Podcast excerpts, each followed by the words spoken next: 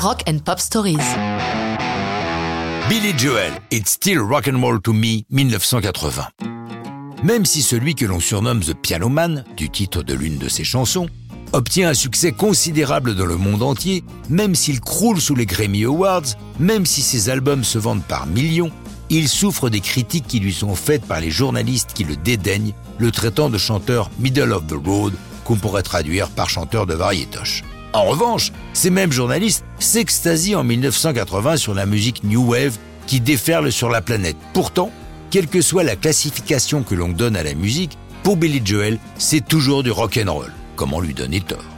Le musicien prend sa revanche sur l'épice vinaigre qui l'agace avec son septième album studio Glass Houses, nettement plus rock'n'roll que ses productions antérieures. C'est l'excellent Phil Ramone, rien à voir avec le groupe homonyme, qui est à la production pour ce disque résolument en rock, avec en tête de gondole ce It's Still Rock and Roll to Me.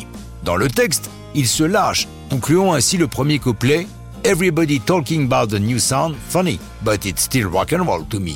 Ou dans le deuxième couplet Hot funk, cool punk, even if it's all junk, it's still rock and roll to me. La presse n'est pas épargnée.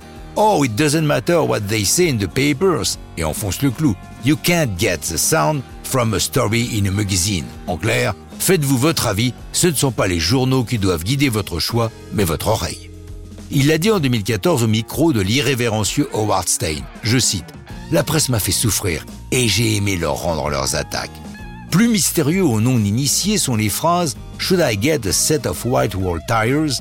Are you gonna cruise a miracle mile?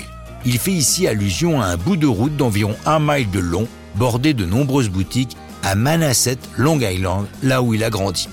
Le single est publié le 12 mai 80 et prend la tête des classements US à partir du 19 juillet pour la conserver deux semaines consécutives. Son premier numéro 1, d'autres suivront. Le single se couvre de platine, ce qui à l'époque équivaut à 2 millions d'exemplaires écoulés.